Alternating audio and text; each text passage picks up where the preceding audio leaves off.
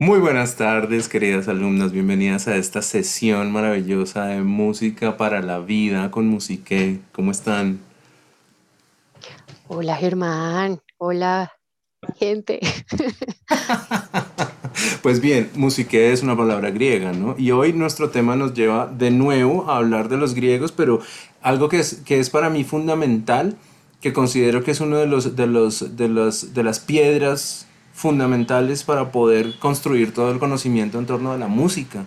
Nosotros hemos tenido a lo largo de, de las clases del año pasado y las otras actividades como muchos, muchos, eh, muchos temas. Hemos visto y escuchado diferentes tipos de música y este año lo que estamos haciendo es como volviendo a las bases para luego retomar también los géneros y los estilos y todas estas cosas interesantes que hay en la música, pero me parece que sin este piso como que, como que se pierde, como que se, se, se queda sin, sin, sin mucho sustento, muchas cosas. Espero que lo que les guste hoy, eh, lo, que- lo que veamos hoy les guste porque es un tema fascinante y tiene que ver con música, acústica y matemáticas.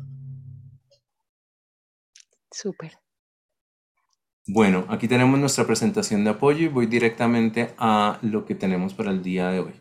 Entonces, habíamos quedado con los griegos y justamente con los pitagóricos, hoy vamos a seguir hablando de Pitágoras, de los usos medicinales de la música, ¿no? De que la música tiene un efecto sobre las pasiones humanas y que sirve para la catarsis que era pues la manera que ellos buscaban para encontrar el equilibrio y bueno, hemos concluido o, hemos, o nos hemos acercado a que sí, las músicas producen en nosotros diferentes efectos y que cada uno utiliza la música con una intención particular en un, en un momento determinado. Hoy vamos a ver un poco más allá de eso, ¿Cómo ocurre? ¿Cuál es ese fenómeno musical? ¿De qué es esto que estamos hablando? Para que lo vayamos conectando con los usos, con la estética, con la historia, con los géneros, con los estilos, con una cantidad de cosas. Entonces, la discusión de hoy es un poco mm, densa en información y les pido que, que, que paremos cuando sea necesario para aclarar cualquier concepto, cualquier idea, ¿vale? Ujú. Como abrebocas tuvimos la presentación que hizo Walt Disney con el famoso Pato Donald explicándonos los intervalos y la importancia de Pitágoras para la música. Hay que decir que eso fue un esfuerzo pedagógico maravilloso. El invento de Disney de reunir la animación con la música, ustedes vieron ahí una big band y unos instrumentos y todo esto, como toda esta eh, parafernalia de, grupos musicales, ¿no? Eso fue lo que llevó a fantasía. Estos pequeños videos son como, como parte de fantasía, quizás, no sé si hace parte de o, o hubiera sido parte de fantasía, este que vimos, porque, porque es un videito corto, pero ese es, ese es un espíritu pedagógico increíble, de reunir la música con la explicación, muy didáctico y como dirigido a público infantil. Nos mostraron la importancia de Pitágoras, nos quedó claro que los pitagóricos tenían no solo una fascinación por el número, sino una, una devoción, una dedicación. Tanto que de los pitagóricos, a diferencia de las otras escuelas filosóficas, se habla como una secta de carácter religioso. Incluso se dice que Pitágoras eh, eh, murió trágicamente sosteniendo sus principios porque no quiso entrar a un campo de habas y lo iban a, lo iban a perseguir o no sé qué cosa, y entonces por, por defender sus principios, entonces prefiere, prefiere morir. Eh, leyendas, pues historias ahí que hay alrededor del, del personaje. Mm, la verdad es que lo que nos ha quedado de Pitágoras ha sido básicamente a través de los textos de Platón. Esto creo que lo había mencionado, pero vale la pena recordarlo. Y en alguno de los otros videos que encontré y que les puedo compartir también aparece esa referencia, ¿no? De que Platón en el diálogo del Timeo explica el origen del universo y al explicar el origen del universo en manos de un demiurgo, habla de las proporciones matemáticas con las que Pitágoras había explicado el fenómeno musical. Entonces, este cuento de los pitagóricos, ya que dije lo de la creación del, del cosmos y todo esto, pues nos muestra que es un conocimiento que podría derivarse tanto en una cosmogonía como en el estudio material de la música. Lo que pasa es que ya para Platón ese estudio de la música es un estudio teórico. Cuando Platón habla de las proporciones en las que se mueven los planetas, está abriendo la, la puerta a que hablemos de la música teórica, O sea, no solo que podamos interpretar una pieza o que podamos eh, afinar un instrumento, sino que todo eso tiene una correlación con un, con un eidos, con un mundo que es pues virtualmente eh, invisible, ¿no? O sea, digamos es un mundo eh, imaginado, aunque no me gusta usar la palabra imaginación para referirnos a, a las ideas en Platón, al eidos, pero está, está esa cuestión de que la música también tiene un componente teórico y que sin ese componente teórico el práctico pues tampoco, tampoco funciona tan claramente. Entonces, aquí van a aparecer varios términos, como los que tenemos ahí en, en, una lista y los que agreguemos a medida que conversamos, ¿no? En primer lugar, el de proporción. Cuenta la leyenda, como cuenta la historia de, de Pitágoras, que fue estudiando las proporciones que se dio cuenta de unas regularidades matemáticas. Esto sería algo así como pues, lo que quiere hacer la física, la química, a partir de la observación, y es encontrar esa correlación entre la matemática y el fenómeno natural. En términos sencillos, se supone que hay cuatro experimentos que hacía, que hacía Pitágoras, y esto lo digo porque hay un, un, grabado muy famoso que no es de los griegos, sino del Renacimiento europeo, en donde se muestra a Pitágoras haciendo estos, estos experimentos. Uno de ellos es con campanas. Entonces tiene campanas de diferentes tamaños y a cada campana pues le pone un número porque lo que está buscando es la relación entre los sonidos y me imagino yo el tamaño de las campanas. Hoy también hablaríamos de la densidad, de los materiales, de otras cosas, pero en principio es como una relación numérica entre las campanas que producen un sonido diferente. Otro experimento de, de de, alguna manera similar, pero con vasos de agua. ¿no? Vasos de diferente tamaño y vasos también llenos a, diferente, en con diferente cantidad de líquido. Entonces empieza a encontrar, si es cierta esta leyenda, pero pues es un fenómeno físico que podemos comprobar, que estas diferencias en la cantidad de líquido, en el tamaño de los materiales, pues produce diferencias en el sonido. Y es posible graduarlos para encontrar unas relaciones particulares entre esos sonidos. El más famoso de los experimentos es el monocordio. El otro es el de los martillos, que también es algo así como golpeando las, las, los, eh, los, martillos contra un yunque. En, en, en, una en una herrería se encontró como que también había una cuestión sonora que explicaba ahí una relación con los materiales. Pero el más famoso es el del monocordio. Y para eso yo les tengo un instrumento aquí a propósito que, que le conseguí a mi hija y que nos sirve para ilustrar perfectamente el tema de hoy. Monocordio sería un instrumento de una sola cuerda. En realidad, el principio de la cuerda templada es el de todo instrumento de cuerda pulsada. Una guitarra, pues no es un monocordio, pero tiene seis cuerdas, que funcionan todas con el mismo principio. Igual esta pequeña arpa que es como esas liras que nos muestran de los griegos y que aparecían también en el, en el videíto de alguna manera. Ahí yo lo, lo, único que, lo único que diría es que no he visto una lira de cuerdas largas que produzca sonidos graves. Me parece que eso sí es como, como ficción de Disney, porque en general, eh, pues lo que muestran los grabados y demás es que fueran instrumentos portátiles y que son instrumentos melódicos. Entonces, como ustedes ven acá, es un conjunto de cuerdas que se afinan de una manera particular con estas clavijas. Entonces, nos sirve para ilustrar el principio del monocordio porque lo que hizo Pitágoras era tan sencillo como tomar una cuerda de un instrumento de estos y mirar qué pasaba con el sonido si pulsaba la cuerda dividiéndola por la mitad.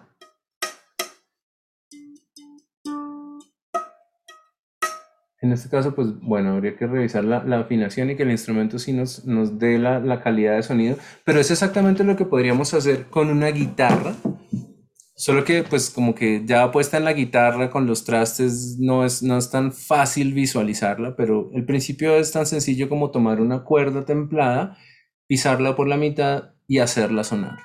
Lo que encuentra Pitágoras es que la proporción de ese sonido corresponde a una octava.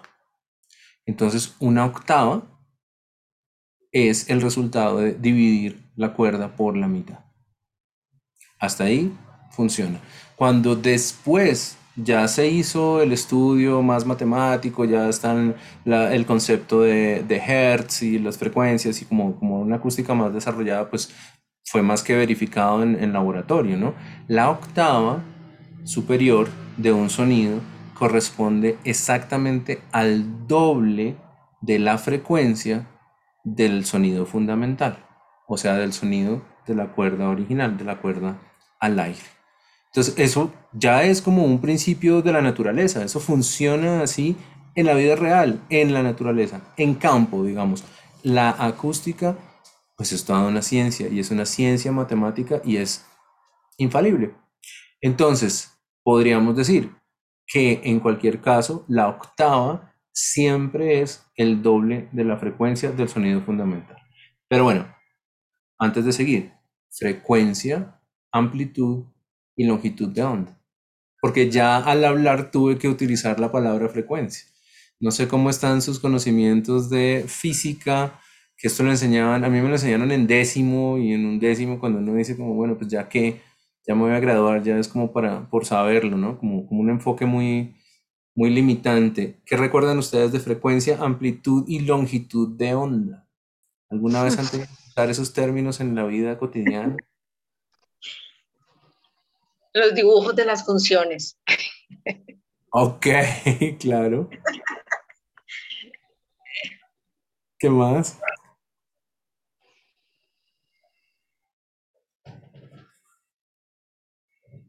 ¿Qué otras nociones por ahí? ¿No ha sido tan frecuente utilizarlos? ¿o Es frecuencia, amplitud y ¿cuál es el otro? Frecuencia, amplitud y longitud de onda. ¿Qué te suena de todo eso?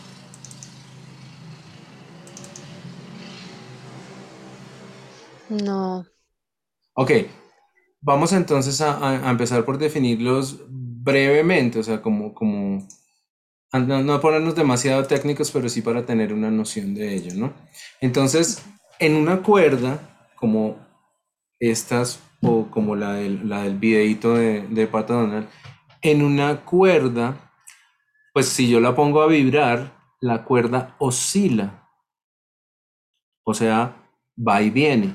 Digamos que voy a tratar de mostrarlo en, la pantalla de alguna manera. Si este es como el, el eje, si esta fuera la cuerda templada en reposo, ¿no? Cuando yo la pongo a vibrar, la cuerda va a ir en esta dirección y después en esta dirección. La cuerda como que va y viene. Y el fenómeno de ondas no es que la cuerda se mueva como si fuera un, objeto que nos estamos imaginando que salta, sino que en sus partes, cada una de sus partes se mueve en esta dirección y después se mueve en esta dirección, creando la onda. Cuando nos explican que las olas no son que el agua se esté trasladando, sino que se mueve hacia arriba y hacia abajo y crea el efecto del movimiento. Entonces la frecuencia para, definirlo en términos así un poco más concretos, es cuántas veces esta cuerda se mueve en un sentido y el otro. O sea, cada punto de la cuerda se mueve en una dirección y en la otra. O sea, ¿cuánto, cuánto, ¿cuántas veces va y viene en un segundo? ¿Cuántas veces va y viene la cuerda en un segundo? Ese sería el concepto de frecuencia. ¿Sí es claro lo que estoy, lo que estoy tratando de explicar? Para mí sí. Ok, chicas. Para la doctora Alida, supongo que sí. Sí, sí fue muy claro. Ok, ok, es que eso, eso es importante, ¿no? Como tratar de, de, ponerlo con palabras claras y es un poco técnico, pero tratamos de devolverlo a una definición que podamos entender acá y que nos, nos funcione. ¿no? Entonces está esa, estoy tratando también de buscar un, un, buen dibujo para mostrarlo porque no, no, pues me desgasto más dibujándolo yo en, el, en la pantalla que tratando de explicarlo. Entonces, un primer concepto que es el de frecuencia. Entonces, la frecuencia para nosotros en música determina la altura. Altura es la que en inglés llaman pitch. Siempre que se dice pitch se refiere a la altura y la altura es como otro nombre para frecuencia. Entonces, por ejemplo, hay un sonido del que seguramente ustedes han escuchado hablar, que es el La 440. El La 440 es justamente pues una frecuencia de 440 Hz, o sea, un sonido que va y viene 440 veces en un segundo. Según lo dicho para las octavas, ¿cuál será la octava superior de ese La? O sea, el La que le sigue por encima.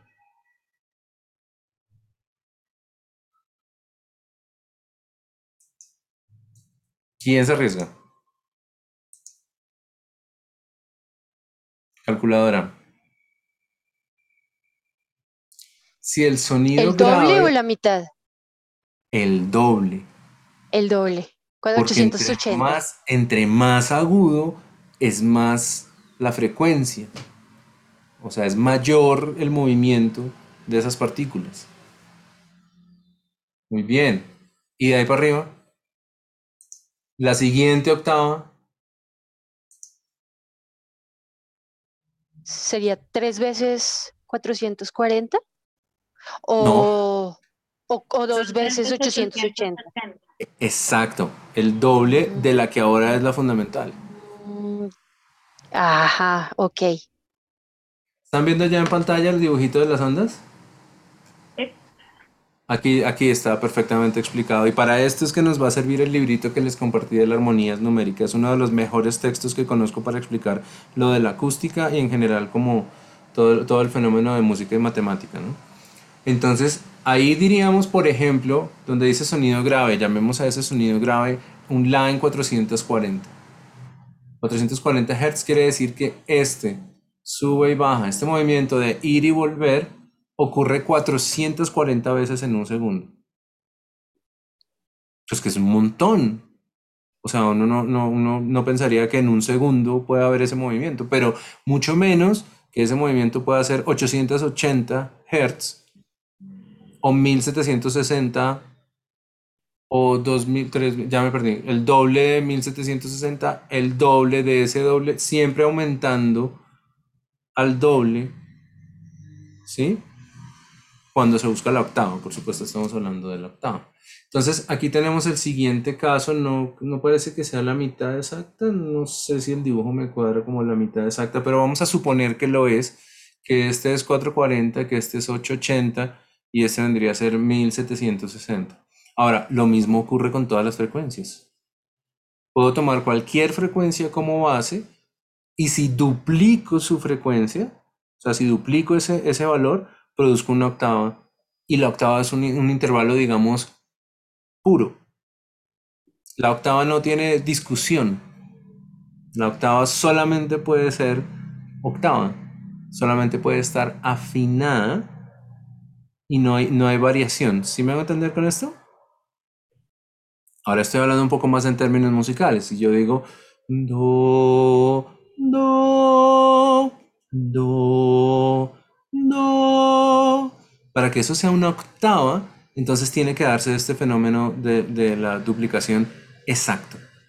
Si no está afinado, pues no es octava, pero tampoco es nada más. Lo digo porque hay otros intervalos que sí se pueden ajustar. Y eso los veríamos más adelante. Pero entonces, bueno, Y al, al aumentar la, la octava, mm, nos vamos a un, a, a un sonido, sonido más agudo. Sí, Cada vez va a ir hacia lo más agudo. sí. Y al, eh, al dividirla, pues entonces estamos bajando. Siempre es relativo subir o bajar, ¿no? Simplemente si aumentas, O sea, se, y se dice eh, una octava para arriba y una octava para abajo, o cómo se, sí, se nombra sí. eso. Sí, en música Mm, decimos una octava superior, una octava inferior. Sí. Estoy buscando un pianito que yo suelo utilizar, que es muy bueno y ya se los paso. un segundo.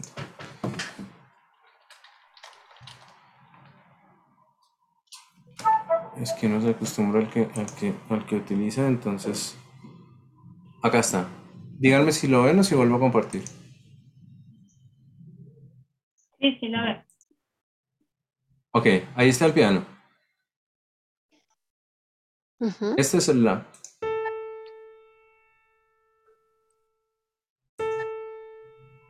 Es el La con el que afina la orquesta. Es el La que produce un diapasón. Es el La que usamos los músicos como referencia. Un La 440 Hz. ¿Sí? Este será el 880. Sigue siendo un La, pero está al doble de la frecuencia. Y entonces este, ¿cuánto medirá en términos de hertz? Cata, quiz. 220. 220. Y así. Estoy tomando el La arbitrariamente simplemente porque es una nota que dábamos como referencia, pero es importante que conozcan esa referencia porque luego la voy a cambiar. Entonces, importante que hablemos del La 440. Bien, entonces el primer descubrimiento de la cuerda, del monocordio y el ejercicio de, de Pitágoras es que cualquier cuerda dividida por la mitad, al tocar esa, esa mitad de la cuerda, produce una frecuencia que La es el doble que octava. lo fundamental, o sea, la octava. wow. Sea, tremenda matematización porque es, es eso, es interpretar matemáticamente el fenómeno sonoro. ¿Y eso para qué sirve? Vamos viendo, porque no se quedó ahí. Luego cogió la cuerda y esta vez en lugar de partirla por la mitad, probó partiéndola en dos tercios, dos terceras partes. Si ustedes tienen una guitarra en casa, si saben tocar guitarra o si no, no importa, el experimento se puede hacer. Y es tocar la cuerda, pisar la cuerda en sus dos terceras partes y hacer sonar la parte larga de la cuerda. Bueno, este no, no va a sonar si lo piso ahí. No está diseñado para pisar porque no tiene trastes, entonces no va a sonar igual. Vamos a tomar como partida el La. Y si esta fuera la cuerda y la piso en sus dos terceras partes y hago sonar los dos tercios, sonaría un Mi.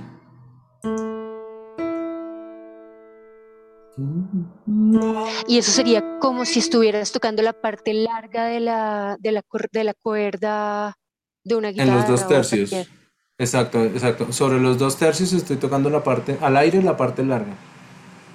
Mm. Y produce una quinta.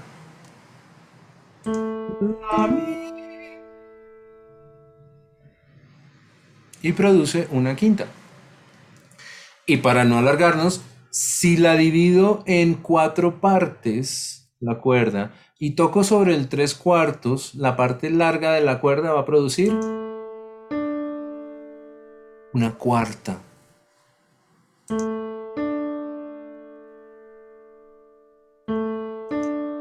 Y miren lo que tenemos con estos tres intervalos. La base para toda la música. La base para el rock.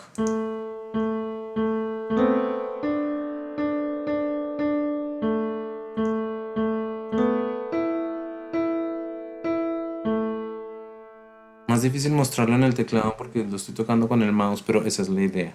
Esos intervalos son los intervalos fundamentales. ¿Y por qué se llaman los intervalos puros? Esto es bien bonito. ¿Por qué se llaman los intervalos puros? Cogió la cuerda y la partió en dos, luego en tres y luego en cuatro. ¿Me siguen? 1 a 2, 2 a 3, 3 a 4.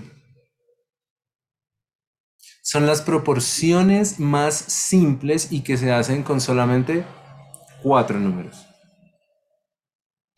Los pitagóricos serán muy estrictos en esto porque recuerden que hay una cosmogonía y hay toda una concepción ahí mística.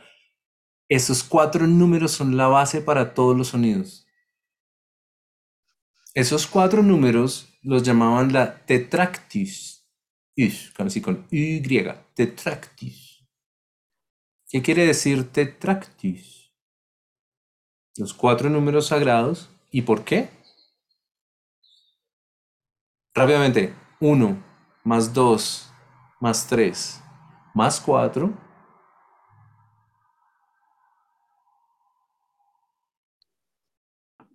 A 10. A 10. Y no necesito ir más allá del 10 para explicar el cosmos. Y luego con los cuatro números principales. Y con esos cuatro números principales hago tres intervalos puros, que son la cuarta, la quinta y la octava. Y bueno, el otro intervalo puro es el unísono, pero fíjense que el unísono es teórico, porque el unísono es cada nota sobre sí misma. Esto es un unísono. Lo que pasa es que yo puedo tener un unísono en la orquesta o en el coro. Si pongo a los violines a hacer esta nota y también pongo al clarinete a hacer esta nota, pues es un unísono porque ambos están haciendo exactamente la misma nota. Técnicamente no es una octava, es la misma nota. Pero si un instrumento hace este sonido y otro hace este, sigue siendo el mismo sonido, sigue siendo la misma nota, sigue llamándose do, pero este está una octava arriba. Entonces, en música eso es muy importante cuando decimos, sí, los violines van a esta nota, pero tal instrumento lo está duplicando a la octava. ¿Mm? Entonces, este intervalo del unísono, que parece abstracto, en la práctica sí puede existir cuando dos instrumentos o dos voces diferentes hacen exactamente el mismo sonido, la misma frecuencia. El resto está en la octava. Y está la quinta y está la cuarta. Ahora viene otra cosa muy interesante. Octava. Parecería que ese es el rango, ¿no es cierto? De do a do, de la a la, de re a re.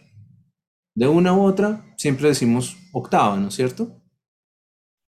Pero dentro de la octava, y como lo demostró Pitágoras, hay una cuarta y hay una quinta. ¿Cuánto suma 5 más 4?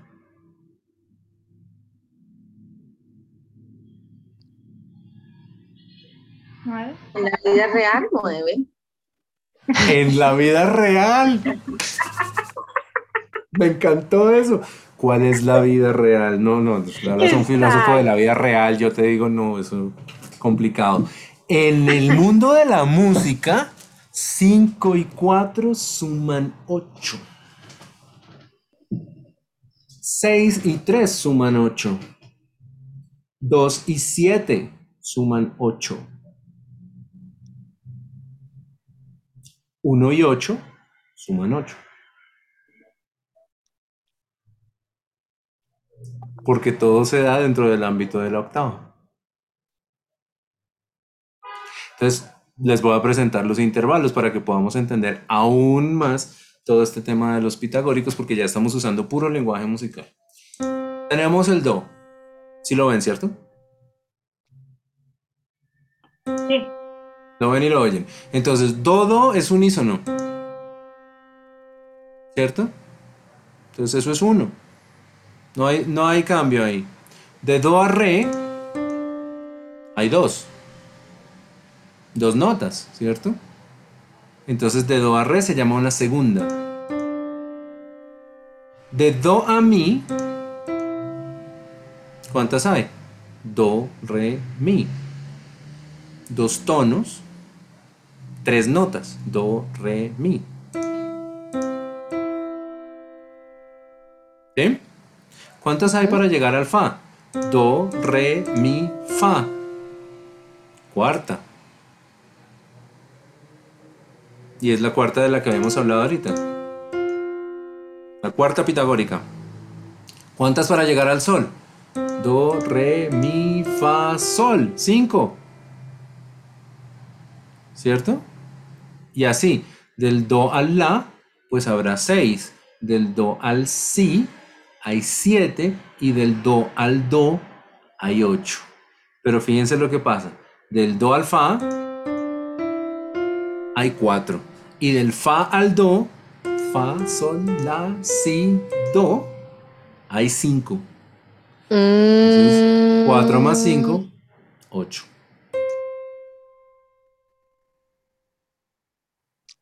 Ya.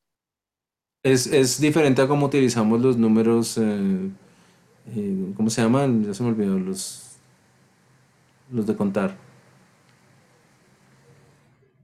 Porque acá repetimos. Pero eso hace que funcione. Pero es que esto se deriva de lo pitagórico. Fíjense ustedes que si yo tomo como punto de partida el do, calculo la octava con la mitad, calculo la quinta con los dos tercios y la cuarta con los tres cuartos. Ahora, ¿qué pasa si yo calculo la quinta y sobre esa quinta le pongo la cuarta? Pues completo la octava. Y esto es demostrable matemáticamente. O sea, estas son operaciones de, proporciones. Ustedes pueden hacer la cuenta de cómo se compone una octava y la octava está compuesta por la quinta más la cuarta. O sea, para Pitágoras era claro porque ellos usaban la geometría. Ellos usaban los, los números eh, con base en la geometría. Los cálculos eran geométricos. De hecho, figuraban geométricamente para poder hacer los cálculos. Entonces, en, el mundo de los griegos, en donde la geometría es la explicación del universo, esto es perfectamente consonante con esas teorías del, del- del cosmos. El cosmos es armonía. Y fíjense que ya utilicé dos términos musicales más, consonancia y armonía. ¿Qué quiere decir consonancia? Porque los intervalos se clasifican entre consonantes y disonantes. Digamos que el intervalo más consonante es el unísono. No hay posibilidad de choque alguno. El siguiente intervalo consonante, pues es la octava. No hay discusión en eso. ¿Qué pasa con la quinta? Ah, son dos sonidos diferentes, pero no suenan inestables. Mm, Hay algo en su proporción matemática que hace que ese sonido sea agradable. De hecho, se usa mucho el término estable. Una quinta es algo muy sólido, muy estable. En términos de afinación, en términos de eh, como, como elemento de construcción, como una quinta es algo muy sólido. Ahí está. No puedo hacerlo sonar al tiempo, tampoco puedo cantar un intervalo al tiempo, no se pueden cantar dos sonidos a la vez a menos que seas mongol y tengas el entrenamiento para utilizar eh, una, una técnica de canto especial en donde pueden hacer ese tipo de cosas. Pero ahí, ahí más o menos lo imaginamos, cuando los toco rápido... Ah, va, ese no era. ¿Cierto? No es algo que choque, por lo tanto es consonante. Consonancia es que es agradable, pero en términos matemáticos diríamos como que, que es proporcional. La razón por la que no es desagradable es porque es matemáticamente proporcional. Ahora, si eso es así con la quinta, pues debería hacerlo también con la cuarta, porque son intervalos puros que se derivan del 1, 2, 3, 4. Parece que sí, pero no tanto como la quinta, ¿no es cierto? Hazlo otra vez.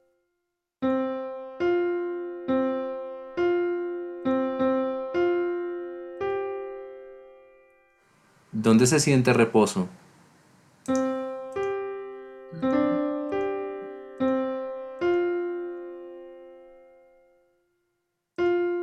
Sí, es más, más reposo en, el, en la quinta. Es más reposo en la quinta. Y por eso es que auditiva podría ser como ¿Podría un ser? punto intermedio. No, que la cuarta es como, o sea, ya casi llega. Sí, y por eso se crea en el oído una sensación, hay mucha discusión sobre esto, cómo es posible que se cree de entrada una sensación de, tensión y resolución en el oído, o si esto es algo aprendido culturalmente, o si esto es algo como diríamos con los pitagóricos, totalmente natural, como un, un fenómeno acústico y psicoacústico natural. Y es este. Do, fa. Me lleva hacia algo, me falta algo. Do, fa, sol. Y de aquí o vuelvo o salto, porque puedo hacer do, fa, sol, do, como en los finales operáticos. Pa, pa, pa, pa, pa, pa, pam. Entonces uno diría, pero esta es la clave para la música, o sea, las proporciones de las que hemos hablado, simplemente hemos hablado de unísono, octava, cuarta y quinta, ya contienen un fuerte elemento que, tiene que ver con la, con la percepción auditiva. O sea, ¿a dónde dirigimos la atención? ¿Y a dónde se dirige la tensión? O sea, ¿qué produce tensión y cómo se resuelve la tensión?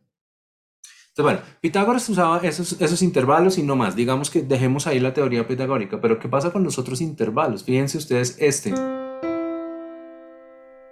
La tercera. Muy utilizado en nuestra música, en toda nuestra música comercial, clásica. Con relación a la cuarta.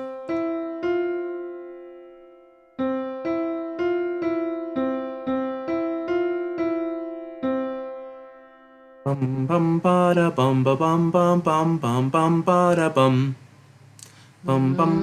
para para. Tres notas. Tercera y cuarta. No hay quinta por ahí solamente llegó hasta la cuarta. Pero la tercera es más inestable que la cuarta. Si se quiere ver así en términos de estabilidad, la tercera es más inestable que la cuarta y por supuesto que la quinta, de lejos.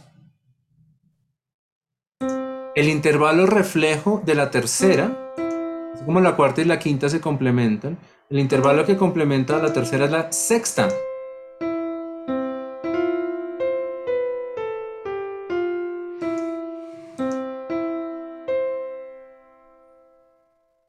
Se siente que son complementarios, ¿no es cierto? Como que esto es más inestable que esto. No tiene la misma estabilidad de la quinta, pero pues no choca tanto, ¿no es cierto? Es agradable finalmente. Es consonante. Dime. Pero esa es la octava, ¿no? No, esa es la... Sí, estoy tocando la octava, pero fíjate cómo complemento. Uno, dos y tres con 1, 2, 3, 4, 5, 6. Por eso 3 más 6 es... La, sexta a partir de la, de la tercera. De la tercera. Por, por, eso 3 más 6 es qué? Eso, eso que es una octava. Es 8, exacto. Aquí olvídese de la aritmética. 3 más 6 es 8. Pero ¿qué pasa si cojo una segunda? Si pudiera tocarlas al tiempo.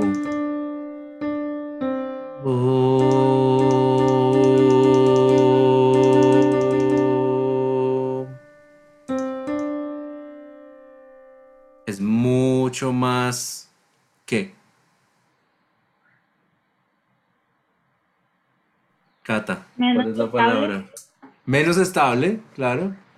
Incluso. ¿Con respecto a la primera? Con respecto, con respecto a cualquiera de los anteriores.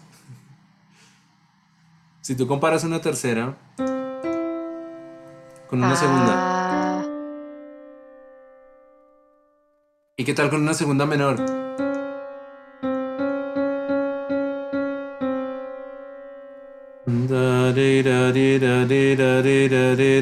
Para. Para películas de terror o de... asociación casi inevitable entonces entre los intervalos que son más tensos y ya diríamos en sentido pitagórico porque se asocian con emociones, ¿no? Con tensión, producen tensión. Entonces, bueno, es que hay muchas maneras de verlo y muchas maneras de decirlo, ¿no? Como, como una cosa es estética, decir, esta suena bonito y esta no suena tan bonito. Pero el tema no es que suenen bonito o no bonito porque eso puede ser pues subjetivo o relativo al resto del, contexto. Lo que sí es claro es que estos son intervalos mucho más tensos y que buscan una resolución. Entonces, ¿cuál es la resolución de esto?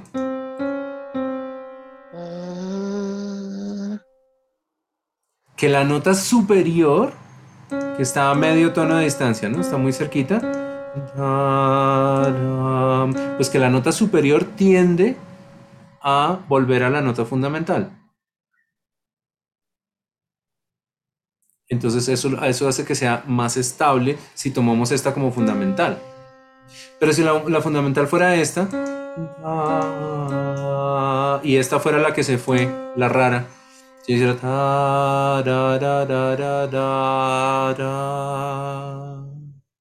la de llegada sería la de arriba. El hecho es que esa, esa diferencia tan chiquita, eso que hace que choque tanto el sonido, se resuelve cuando se vuelve en unísono. Y si están a distancia como de esto, uf, oigan eso. Falta el centavo para el peso. ¿Lo vieron? ¿Se siente? Para llegar a la estabilidad, a este le toca subir un poquito más. ¿Sí? ¿Es claro lo que estoy diciendo? Entonces con eso hemos caracterizado los intervalos y bueno, es que es mucha información, yo sé, les he mostrado una cantidad de cosas. Si lo viéramos acá nuevamente en el gráfico, ahora están viendo el gráfico, ¿cierto? No, yo lo veo en gris, no, no me deja ver. Algo Sí, no, con yo el- tampoco. el compartir, listo.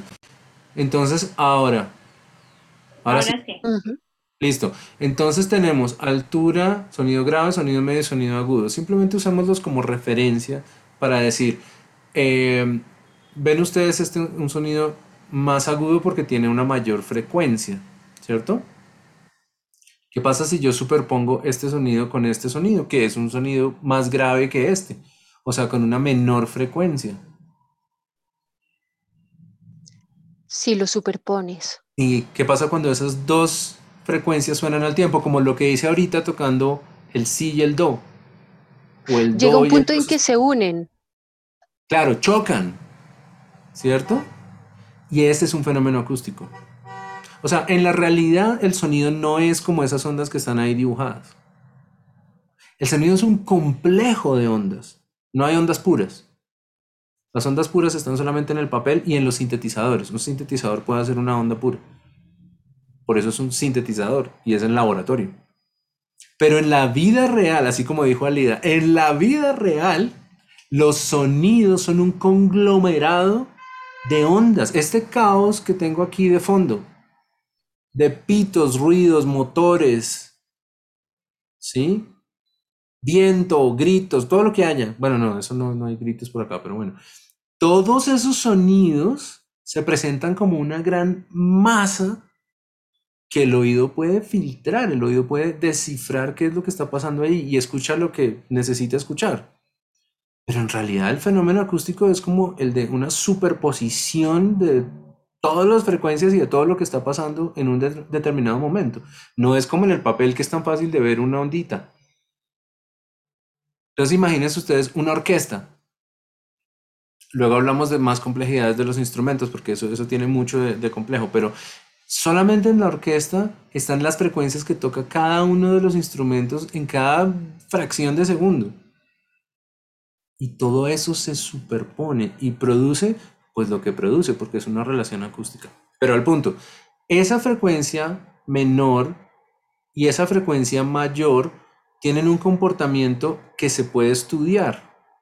El estudio dice que esas, esas ondas, cuando no son múltiplos, o sea, cuando son completamente diferentes, chocan entre sí y se anulan.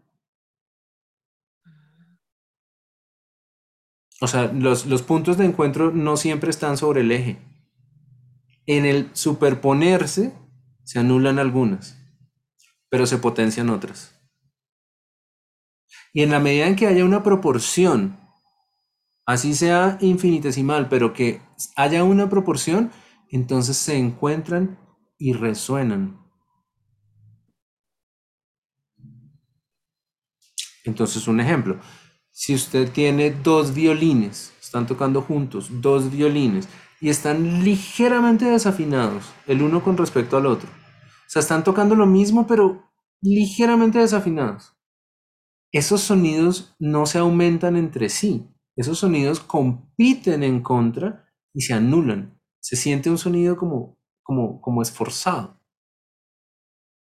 Si a esos dos violines que están bien, o sea, están afinados lo suficiente, pero, pero tocan un poquito diferente y no suena tan, tan chévere, le agrega un tercer violín que toque lo mismo y esté en la afinación, las ondas se compensan y de pronto esos tres violines suenan como si fueran seis.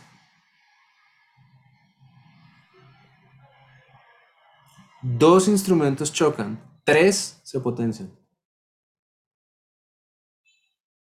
Fenómeno acústico de la resonancia.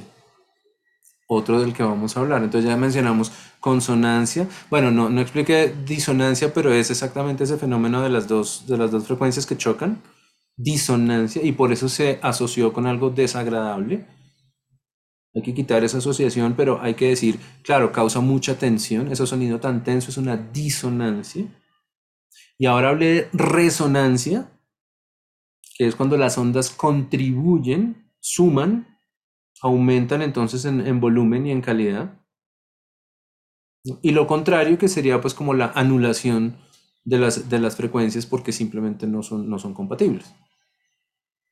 Todos son fenómenos acústicos y todos pues todo esto se ha estudiado, obviamente todo esto es, una ciencia también ya desarrollada. Entonces el fenómeno del vaso, ¿lo vieron? El videito con el fenómeno del vaso.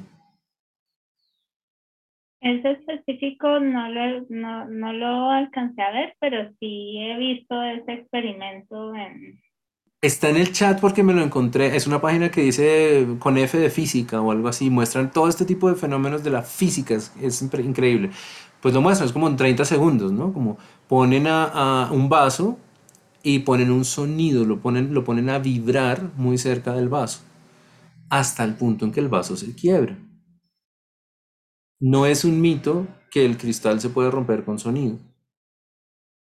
Como no es un mito que un puente se puede caer cuando se sincronizan los pasos encima suyo.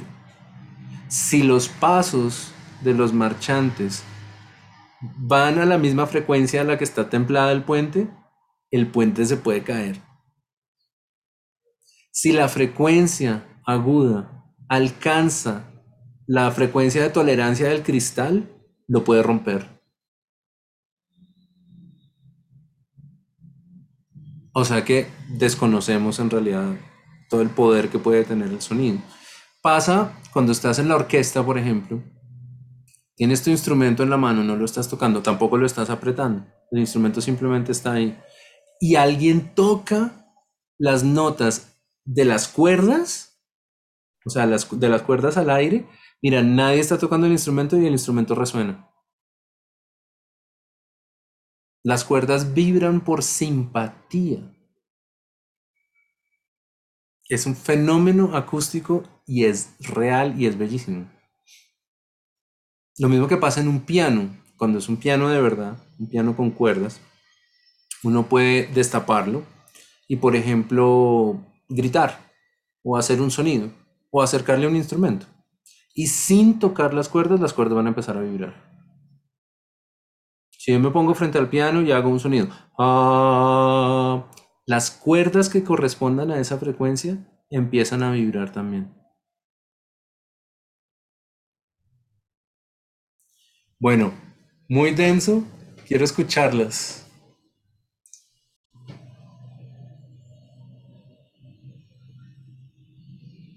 Está muy interesante. Está súper interesante.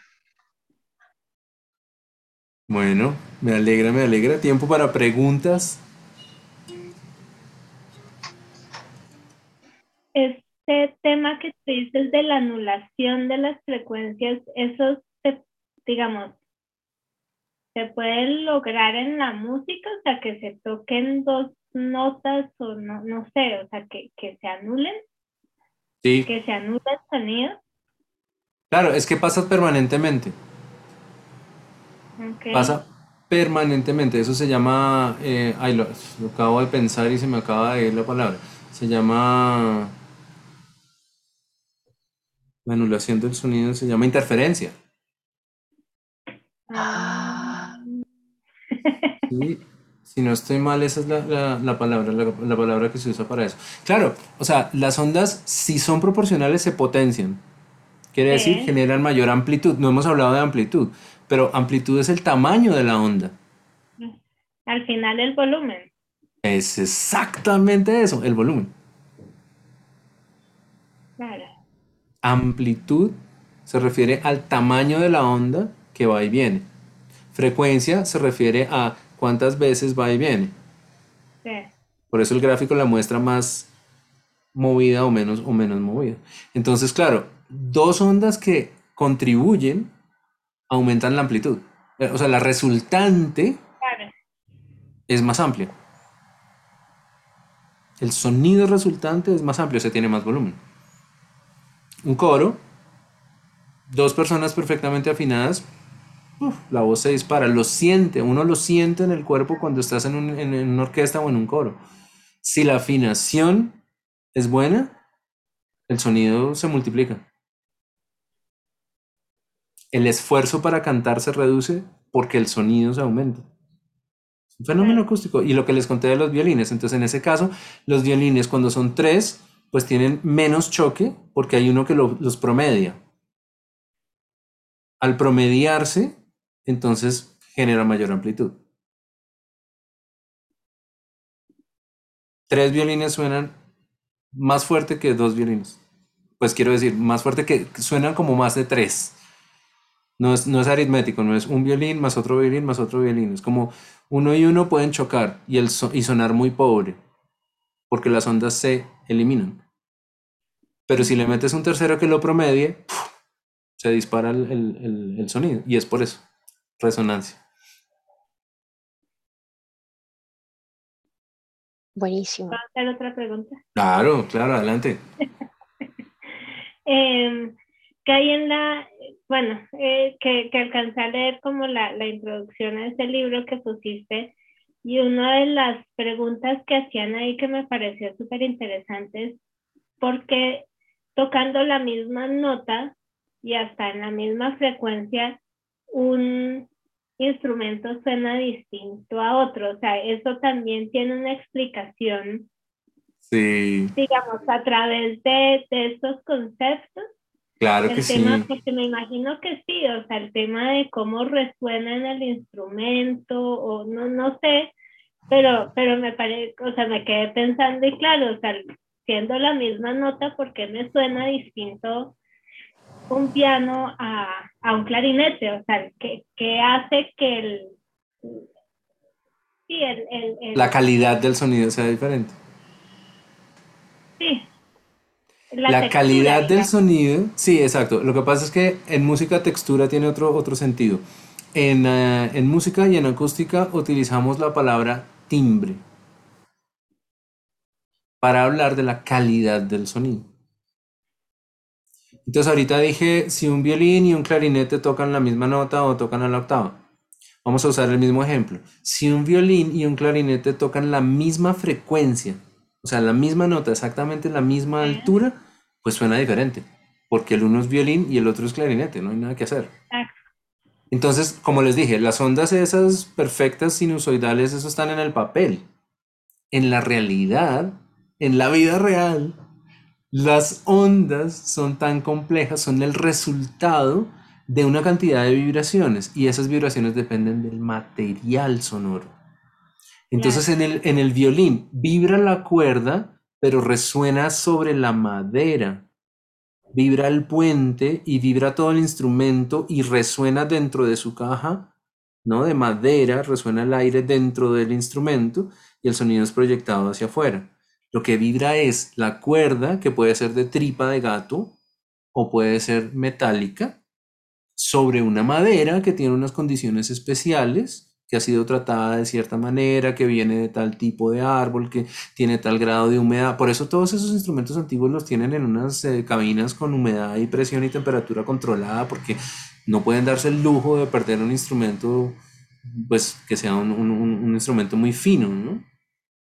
Pues bien, el sonido depende de esos materiales. Ese es el timbre. En el clarinete, pues bueno, está la madera, pero también hay otros elementos, pero también se forma el sonido no por una cuerda, sino porque está vibrando dentro de un tubo, etcétera, etcétera, etcétera. Y está la embocadura, y están los instrumentos de caña o de doble caña, o bueno, de la manera que se produzca el sonido. Entonces puede ser la misma frecuencia, si la mides con un aparato es la misma frecuencia, pero el timbre es otro. Y es por lo mismo que dos personas no tienen la misma voz. De hecho, nada, nada, nada en el cuerpo humano, no, todo en el cuerpo humano es único. Y así como el iris y la huella, pues también la voz. Puedes tener dos personas cuya voz sea muy parecida.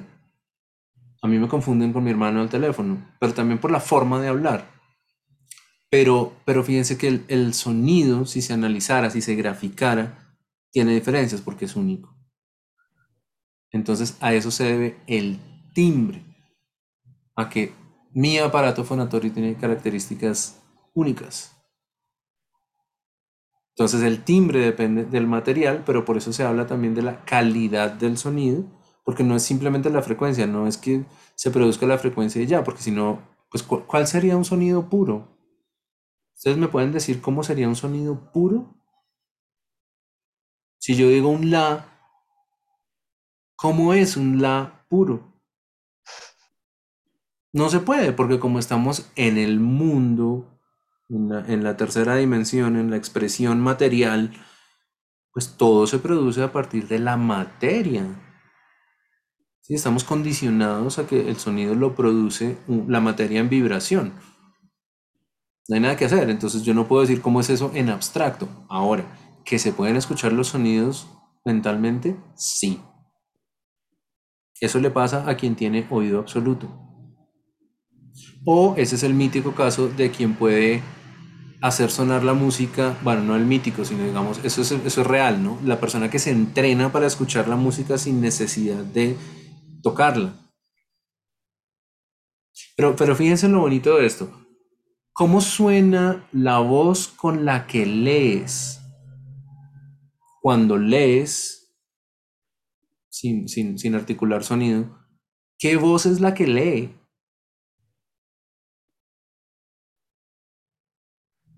Pues es tu voz, ¿no? O sea, cualquier cosa que yo lea, así sea una señal de pare, está sonando es con mi voz porque es la voz que yo conozco. ¿Y qué pasa? ¿Y qué pasa? Uno lee más rápido de lo que uno puede articular, ¿no? Claro, pero me refiero al sonido, cómo suena cuando lees, porque cuando tú lees estás haciendo sonar, pero en la cabeza.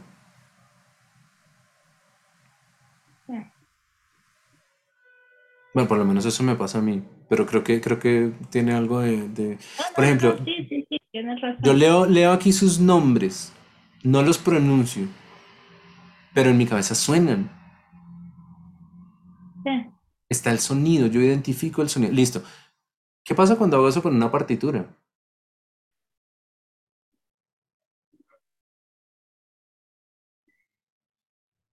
Algo tiene que sonar.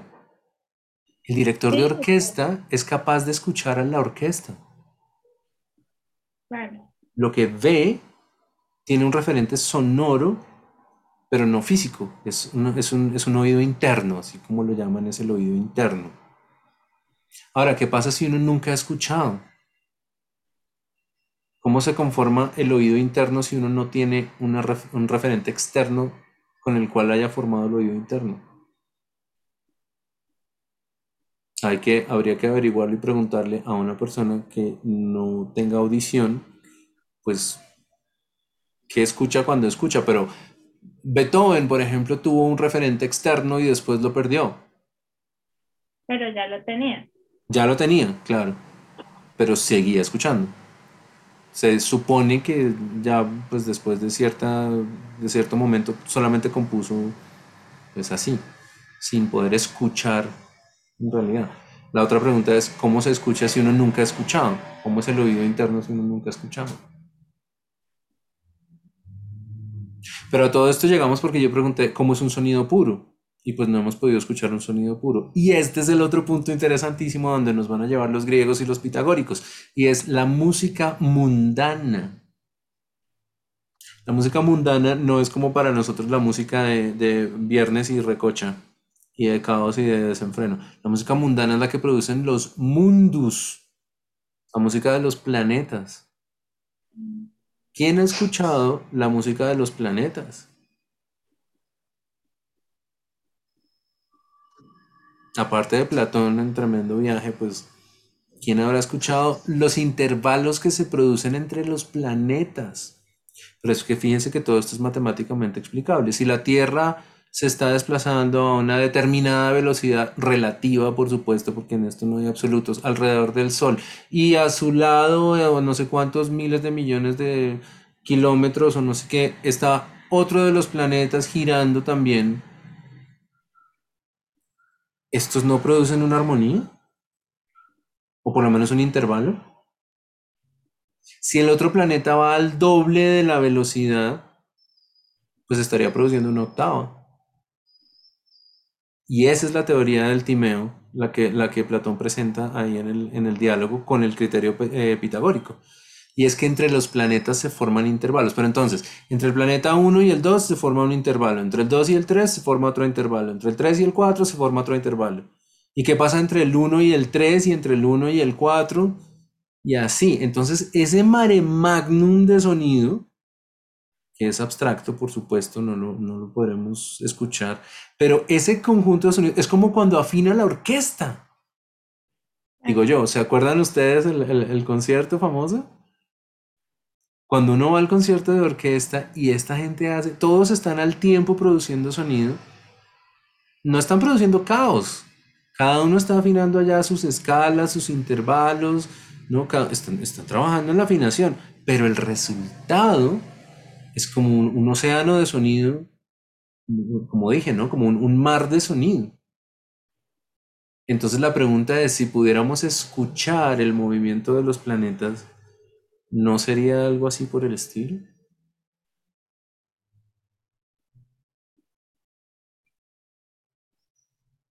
Pues no podemos saberlo, pero pues porque no hay un medio que nos permita con este instrumento discernirlo. Nosotros para oír necesitamos estar en un medio que transmita las frecuencias y que nos, haga llegar la información. Y ese medio es el aire o el agua.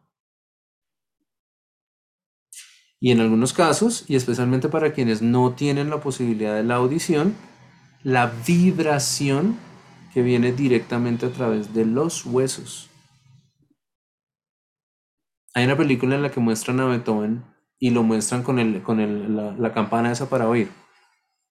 ¿no? Pero no se la pone en el aire, sino que la pone encima del piano. Y lo que está pasando ahí, y, se puede hacer la prueba, o sea, ustedes pueden hacer la prueba con, no sé, me imagino un, un objeto, ¿sí? Y poner a vibrar, o sea, lo que yo podría hacer aquí con el arpita es ponerla a vibrar y sentir la vibración directamente al oído a través de los huesos. O sea, si el oído interno no está dañado, si los huesos no están, los huesecillos del oído no están, no están dañados, pues entonces reconocerán la vibración. Es lo que hacemos con el diapasón. Cuando golpeamos el diapasón y lo ponemos sobre la cabeza es porque, para que suene en la cabeza. O sea, el sonido está en el hueso.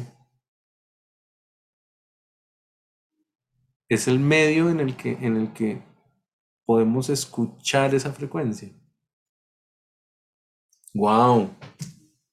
Harto tema.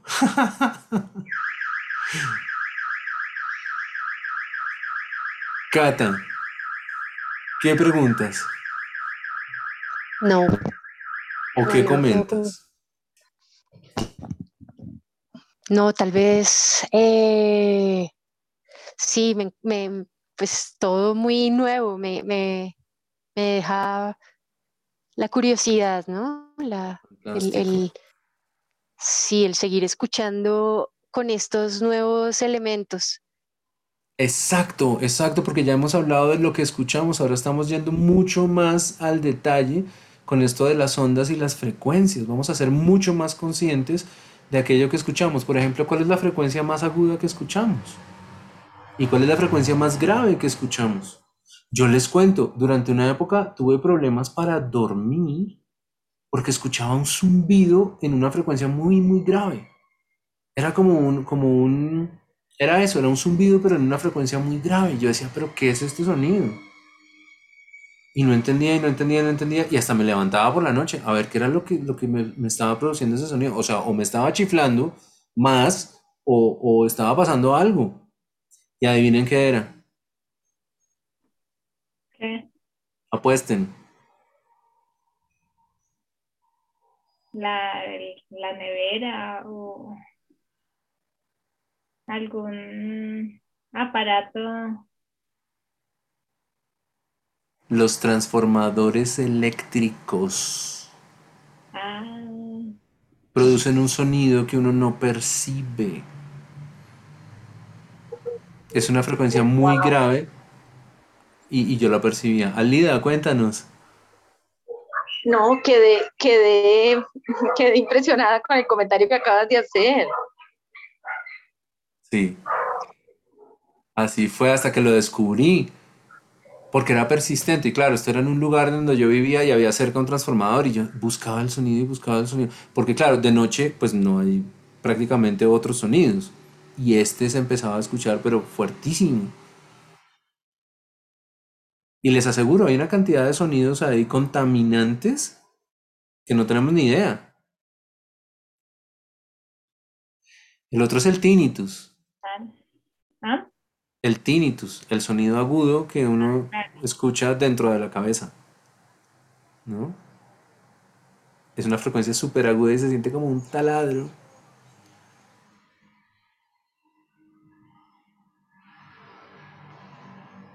Pero sí, yo creo que esos, eh, vivir cerca de esos eh, cables eléctricos, digamos, esos, eh, son esos sonidos que uno no percibe conscientemente, pero que se pueden volver agobiantes, y lo que tú dices, que casi que ni siquiera es fácil identificar qué es o de dónde viene y, y- y- Sí. Total, total. Hay más sonidos de los que uno se imagina y de los que es consciente, ¿no? Entonces, tarea seguir escuchando, seguir escuchando. Se nos desconectó Cata, no sé por qué. Les quería mostrar que esto de lo que hablamos hoy está en el capítulo 4 de ese libro. Pero ese libro es un libro súper cortico, fácil de leer, muy entretenido. Eh, la- las invito a que lo vean, es para que tengamos más preguntas y a partir de las preguntas podamos seguir tejiendo este tema. Nos falta, nos falta un montón porque lo de intervalos nos va a llevar hacia la construcción de la escala y hacia los fundamentos de la armonía. Entonces, una vez hayamos visto intervalos y hayamos hablado de armonía, podemos entrar a cualquier periodo histórico, a cualquier estilo musical, porque vamos a entender, están utilizando una armonía tal, está eh, modulando de esta manera, esto es así o así. Nos va a ayudar muchísimo para, para, para temas futuros. buenísimo. Será mi libro nocturno para, para antes de dormir. Seguro te duerme un tratado de, de acústica. Pero bueno, eso servirá para que, para que vayas teniendo los, los conceptos y podamos seguirlos conversando. Para que puedas soñar con escalas y, y Eso. armonía. Y de pronto escuchar como el timeo, la armonía del universo. Cata les estaba diciendo que ahí está el texto, que es el capítulo 4, básicamente de lo que hablamos hoy, aunque lo de Pitágoras está más atrás, ¿no? Está como, Mm. como al comienzo cuando habla de la geometría y las proporciones. Lo de Pitágoras está muy bien explicado en el capítulo 1, lo de las proporciones. Entonces, pues nada, la invitación es a que lo miren cuando tengan un minuto. ¿Cómo se llama el libro? Mira, el libro se llama La armonía es numérica, música y matemáticas, y yo lo tengo, lo tengo disponible en una carpeta compartida, entonces, pues eh, si estás en el, en el grupo, eh, ya debiste recibir el link, y si no, pues con mucho gusto te lo paso, para que, Vale. para que lo curioseen y me cuenten. Mm. Listo. ¿Listo? Listo. Creo que sí. Bueno, súper. Ahí puse otros linksitos para que se diviertan también. Bueno, Alida, un gusto verte y tenerte por acá, qué chévere. Sí, muy rico escucharlos. Es, fue, de verdad que fue muy inspirador escucharlos. Eh, un par de, un par de, de, de, las grabaciones que pusieron ahí en el grupo. Y claro, pues me emocioné a estar, a, me, me, animé a, a hoy hacer el esfuerzo de estar acá. Bueno, pues bienvenida. Buenísimo. Bienvenidísima, claro que sí. Claro, no podré estar todos los, los, los miércoles, pero, pero me encanta escucharlos y estaré Super. cuando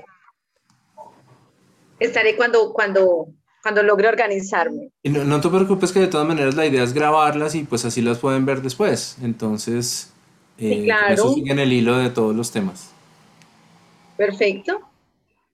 Bueno, pues me encantó bueno. verlas. Gracias por, por, quedarse, por conversar sobre música y um, continuará, continuará porque este tema nos da todavía para bastante, mm. bastante. Vale. Súper bien. Excelente bueno. trabajo. Muchas gracias, excelente. Chévere, cualquier cosa, dudas o, o, o, inquietudes me pueden escribir. Listo. Vale. Bueno, mil gracias. Cuídense mucho. Chao, gracias. Chao.